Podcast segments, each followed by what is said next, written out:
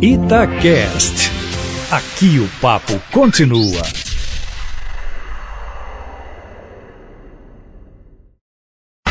Emprego e carreira. Jaqueline Rezende, a Luísa Hitch, ela diz que está há mais de 10 anos parada, ela parou para ter um filho, para aproveitar o filhão, né, curtir a maternidade.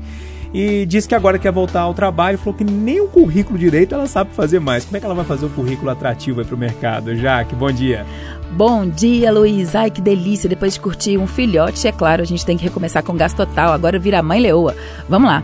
A gente tem algumas dicas bacanas para o currículo, que é começar primeiro fazendo o seu perfil, por exemplo, no LinkedIn. O próprio LinkedIn já te ajuda a fazer um currículo, direcionar algumas questões das suas aspirações, da sua formação. É uma forma. Outra, não se esqueça de colocar os seus dados, de colocar o seu objetivo, as suas principais experiências e não se esqueça dos resultados que você já alcançou na sua carreira.